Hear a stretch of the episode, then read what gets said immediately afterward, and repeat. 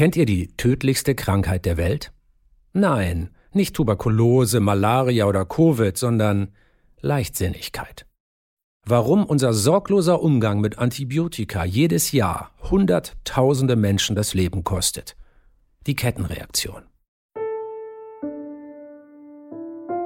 Hallo, ich bin Corinna und ich habe einen multiresistenten Keim in der Blase. Diesen Keim habe ich mir 2019 eingefangen und zwar beim Sex, so wie das häufig bei Frauen ist. Corinna ist Journalistin und seit 2019 ist sie chronisch krank. Die ersten Symptome fingen dann, ich glaube, ein, zwei Tage später an. Ich habe da nicht sofort reagiert, weil ähm, ich einfach nicht so viel Erfahrung damit hatte. Ich hatte Unterleibschmerzen und ein bisschen Schmerzen beim Wasserlassen, aber es war noch nicht so schlimm, wurde aber jeden Tag schlimmer. Und als ich dann einen Abend sehr krasse Schmerzen hatte, bin ich in die Notfallaufnahme. Ein Bakterium löste diese Blasenentzündung aus, ein sehr hartnäckiges Bakterium. Sie bekam ein Antibiotikum. Von der Hausärztin dann noch eines. Geholfen haben beide nicht. Ich habe auch eine Beweisung zu einer Urologin bekommen. Die hat öfter mein Urin getestet. Wir haben verschiedene Antibiotika ausprobiert. Aber nichts hat richtig geholfen. Kein Antibiotikum aus der Apotheke wirkte. Die Schmerzen blieben.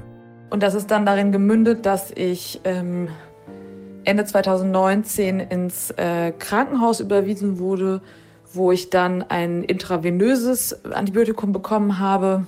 Sie hat sich einen Keim eingefangen, den jeder und jede von uns bekommen könnte. Jung oder alt, krank oder gesund, Mann oder Frau.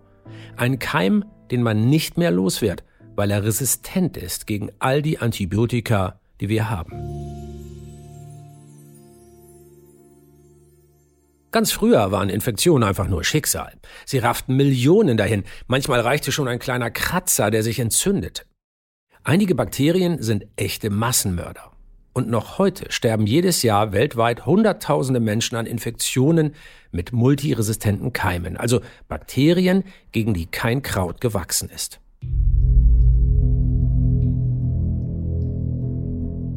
Die Weltbank beziffert den wirtschaftlichen Schaden durch resistente Bakterien auf bis zu 3,4 Billionen Dollar bis 2030. Ja, richtig gehört, 3,4 Billionen.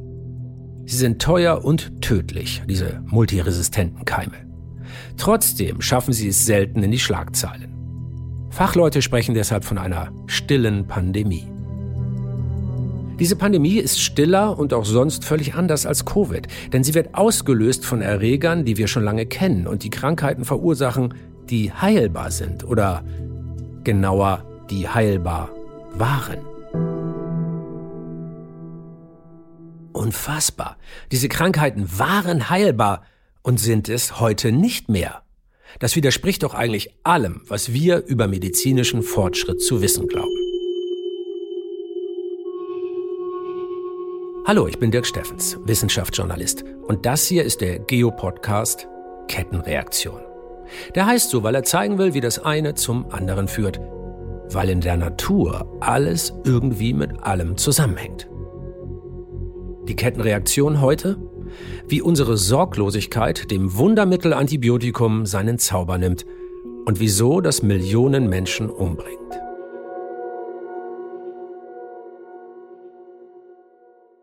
Das erste Antibiotikum der Welt heißt Penicillin. 1928 eher zufällig entdeckt in einem Labor in London. Erfinder des Penicillins? Ein grüner Schimmelpilz. Der wehrt sich nämlich gegen feindliche Mikroben, indem er deren Zellwände destabilisiert und sie deshalb zerreißen. Das passiert genau dann, wenn sich die Bakterien vermehren. Tod durch Zerfetzen, wie in einem Splatter-Movie. Jedes Antibiotikum wirkt anders auf Erreger. Im Grunde geht es meist darum, deren zelluläre Prozesse zu stören. Wie genau das funktioniert, verstehen nur Schimmelpilze und Mediziner. Aber eigentlich ist alles, was wir Laien wissen müssen, Bakterium esse delendam. Das Bakterium muss zerstört werden.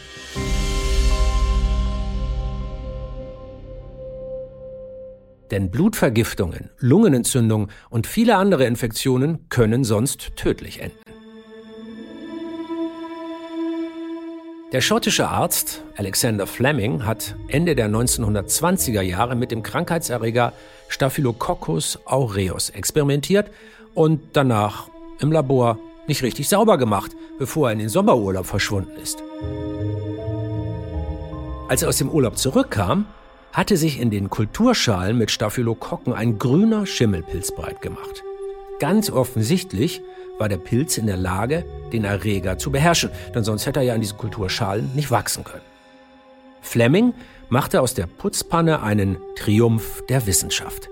Er entwickelte aus dem Pilz das Penicillin, hat unzählige Menschenleben gerettet und 1945 den Medizin-Nobelpreis bekommen. Leider hat ihm bei seiner Nobel-Dankesrede offenbar keiner zugehört. Denn schon damals warnte er, Keime können resistent werden, wenn man Penicillin falsch benutzt. Falsch bedeutet in diesem Fall zu oft, zu wenig, nicht konsequent oder nicht lange genug. Fleming hätte vielleicht auch noch einen Nobelpreis für Hellseherei bekommen sollen. Denn die Menschen haben genau das falsch gemacht. Zu oft, zu viel und schlampig. Mit Penicillin dann auch mit den anderen Antibiotika. Und diese Fehler stehen am Beginn dieser Kettenreaktion. Denn die in den Medikamenten verwendeten Antibiotika, die verändern sich natürlich nicht. Sie sind statisch, ein Medikament halt.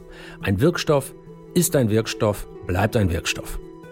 Der Gegner aber ist dynamisch. Keime mutieren, verändern sich, passen sich an und das auch noch ständig. Warum? Weil Evolution nun mal so funktioniert. Ständige Veränderung. Und der schnelle Rhythmus, in dem sich Bakterien vermehren, evolviert sie mit Höchstgeschwindigkeit. Für jeden von uns kann genau das zum Problem werden. Immer mal wieder landet die Mutation ein Zufallstreffer, wie beim Lottospielen. Dann werden ein paar Bakterien immun gegen das Antibiotikum. Das passiert natürlich nicht oft, aber es passiert. Nächster Schritt. Wenn das Medikament die unveränderten Keime killt und mutierte Mikroben überleben, dann kann die Lage eskalieren. Denn die resistenten Keime haben nun freie Bahn. Sie übernehmen die Kontrolle, sie breiten sich aus. Und nun wird's richtig fies. Es ist nicht nur so, dass das Antibiotikum nicht mehr hilft, es schadet sogar. Denn weil es alle Konkurrenten killt, öffnet es der mutierten Horde Angreifer alle Türen. Es wird vom Lebensretter zu einer Lebensbedrohung. Die Mutantenhorde kann sich, wie es in der Wissenschaft heißt, zu einem neuen Stamm entwickeln. Und Keimen von so einem Stamm können die klassischen Medikamente nichts anhaben.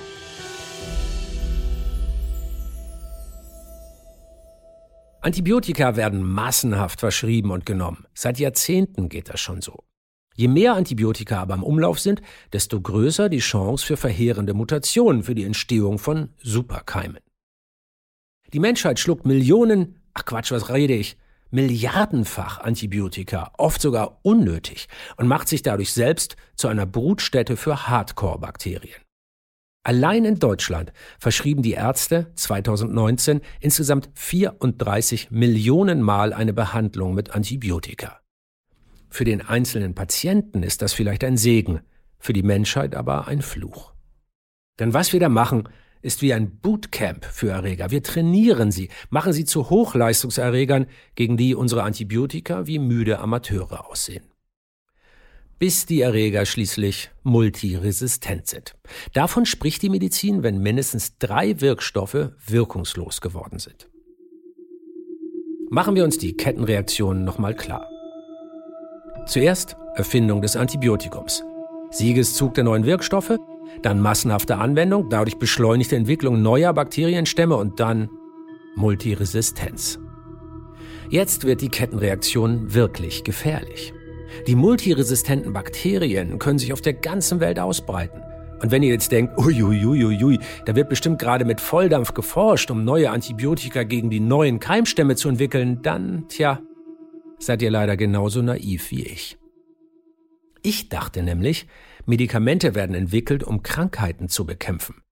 Die Wahrheit ist aber natürlich, Medikamente werden entwickelt, um damit Geld zu verdienen. Nach dem Penicillin kamen zwar ein paar Jahrzehnte lang Dutzende weitere Antibiotika auf den Markt, doch in den 1970er Jahren fiel den Pharmaunternehmen plötzlich auf, das Ganze, das rechnet sich ja gar nicht. Je nach Schätzung kostet die Entwicklung eines neuen Antibiotikums zwischen 1,5 und 2 Milliarden Euro. Die Einnahmen sind danach sehr viel geringer. Sie liegen wahrscheinlich deutlich unter 100 Millionen, also ein fettes Verlustgeschäft. Der Grund dafür ist einfach. Die neuen Substanzen sollen möglichst selten verabreicht werden, damit Keime eben keine Resistenzen entwickeln können. Die meisten Experten sind sich deshalb einig, mit Antibiotika Geld zu verdienen ist heutzutage so gut wie unmöglich. Mit Potenz- oder Abnehmpillen, mit Mitteln gegen chronische Erkrankungen, die immer wieder verschrieben werden, lassen sich hingegen Vermögen scheffeln. Die meisten großen Pharmaunternehmen entwickeln deshalb aktuell keine neuen Antibiotika. Sie beteiligen sich höchstens finanziell an Forschungsprojekten, zum Beispiel Novartis, Bayer, Merck. Gerade einmal 32 Wirkstoffe befinden sich heute weltweit in verschiedenen Phasen klinischer Entwicklung. 32. Wenn sie könnten, würden sich die schnell mutierenden Krankheitserreger darüber krank lachen. Das nächste Glied in der Kettenreaktion war also nur eine Frage der Zeit. Und 2014 war es dann soweit. Superkeim goes global. Eine Welle von multiresistenten Bakterien brandete durch die Krankenhäuser. Pseudomonas aeruginosa, Acinetobacter baumannii oder das Darmbakterium Escherichia coli, besser bekannt als E. coli, das sind antibiotikaresistente Stämme. Diese Keime führen zu Infektionen, die häufig tödlich verlaufen. Sie bilden Infektionsherde, erst lokal, dann gelangen sie in die Blutbahn und dann verteilen sie sich im ganzen Körper. Hat sich eine Infektion erst in Gefäßen und Organen festgesetzt, dann wird es brenzlig. Denn es ist extrem schwierig, dann noch einen septischen Schock zu vermeiden, also eine lebensgefährliche Blutvergiftung. Acinetobacter baumannii ist gegenwärtig der wohl gefährlichste Keim überhaupt. Haben sich multiresistente Erreger in der Lunge oder Blutbahn breit gemacht, hilft fast nur noch Hoffen. Die Hälfte aller Betroffenen muss sterben. Ich weiß, liebe Leute, kein leichtes Thema, aber bleibt bitte trotzdem dran, denn es ist wichtig, es ist wirklich wichtig. Im Januar 2022 erschien ein Aufsatz im medizinischen Journal The Lancet. Die Autoren hatten 471 Millionen Fälle in 204 Ländern untersucht. Allein im Jahr 2019 verursachten Infektionen mit multiresistenten Bakterien 1,27 Millionen unmittelbare Todesfälle. Die Autoren der Studie verglichen diese Todeszahlen mit denen von anderen Krankheiten und kamen zu einem klaren Ergebnis. Multiresistente Keime sind schlimmer als Malaria, Tuberkulose, HIV oder auch als Covid-19. Und jetzt habe ich eine ganz schlechte Nachricht. Dieses Pharmadrama hat noch einen zweiten Handlungsstrang, der alles noch viel schlimmer macht. Und dieser Handlungsstrang beginnt auf einem Bauernhof, zum Beispiel in einem Hühnerstall. Denn während die Kettenreaktion bei uns Menschen weiterläuft, passiert in der Tierzucht genau das Gleiche. Und dort ist es sogar noch schlimmer. Und weil die beiden Ketten, also die menschliche und die tierische, miteinander verwoben sind, wird die Sache noch komplizierter.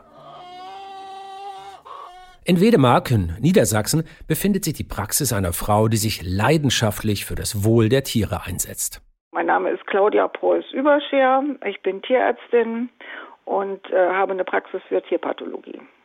Die Art und Weise, wie wir Nutztiere halten, macht ihr ganz fürchterliche Sorgen. 2011 bekam sie als Tierärztin zum ersten Mal mit, da werden ja gewaltige Mengen Antibiotika in die Tiere gepumpt. Und seitdem ist das ihr Thema.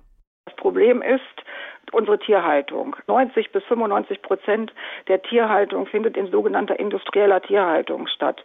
Man kann auch sagen Massentierhaltung. Das ist im Grunde genommen eine, ein Überstülpen von industriellen Fertigungsmethoden auf die Landwirtschaft zur Effizienzsteigerung und zur Kostenminimierung. Der massenhafte Einsatz von Antibiotika in der Tiermast ist ein Turbo für die Entstehung multiresistenter Keime. Und trotz aller Ankündigungen, den Einsatz zu reduzieren, hat sich in den vergangenen Jahren nicht allzu viel getan.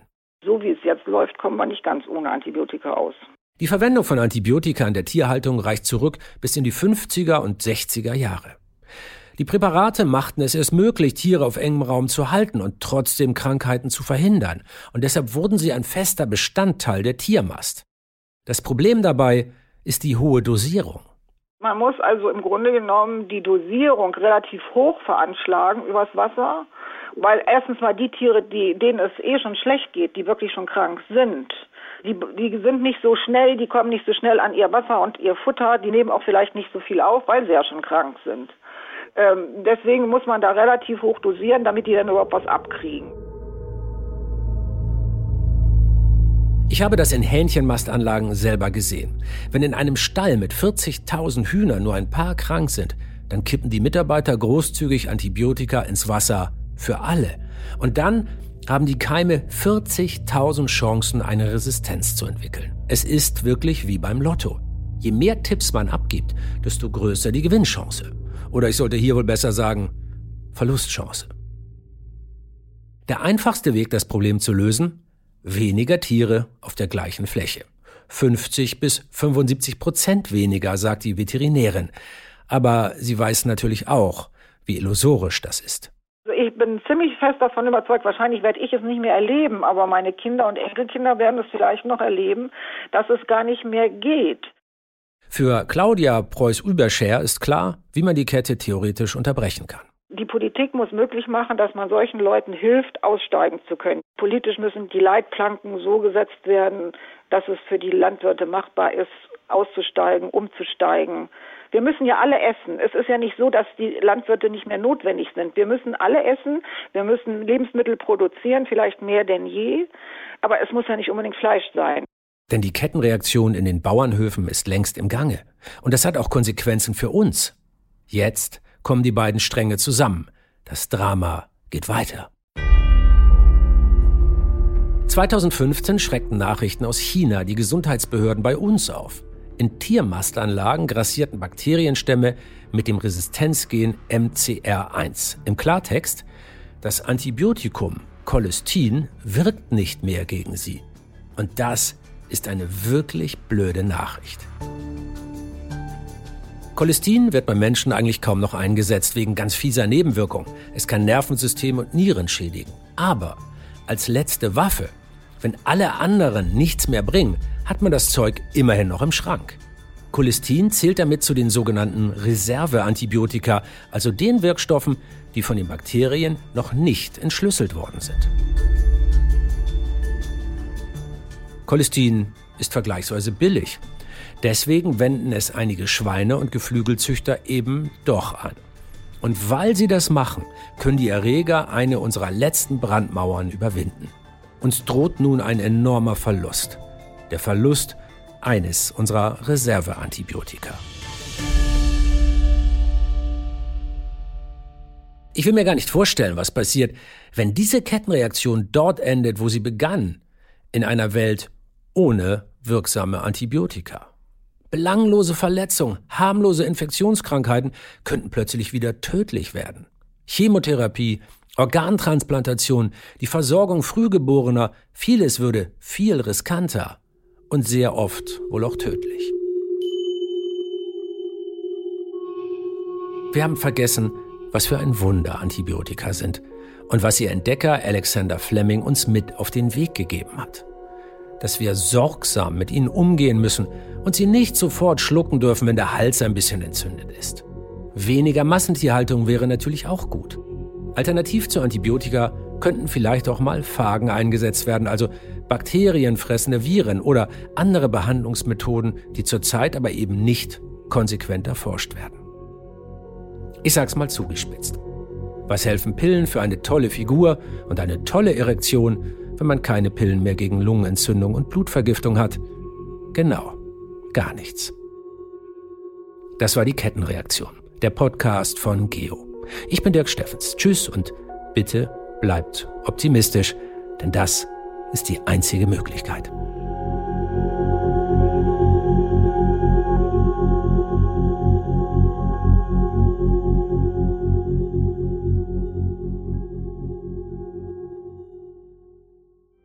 Kettenreaktion. Der GeoWissens-Podcast ist eine Produktion der Audio Alliance und es haben eine Menge kluge Leute daran mitgearbeitet. Redakteur Jörn auf dem Kamp. Redakteur und Producer Tim Pomarenke. Autoren dieser Folge Fabian Fedal und Yannick Hannebo. Audioproduktion und Sounddesign Lia Wittfeld. Und der Check, ob alles richtig ist, die Verifikation wie immer von unserem Gruner und Jahr Quality Board. Redaktionsleitung der Audio Lines Ivy Hase. Chefredaktion Geo Jürgen Schäfer und Katharina Schmitz. Executive Producer Andrea Zuska und Christian Schalt. Übrigens, spannende Podcasts gibt es bei Geo für alle Generationen. Hört doch mal bei Geolino Spezial rein, dem Wissenspodcast für junge Entdeckerinnen und Entdecker. Und wer weiter lesen möchte, findet ein großes Angebot bei Geo Plus.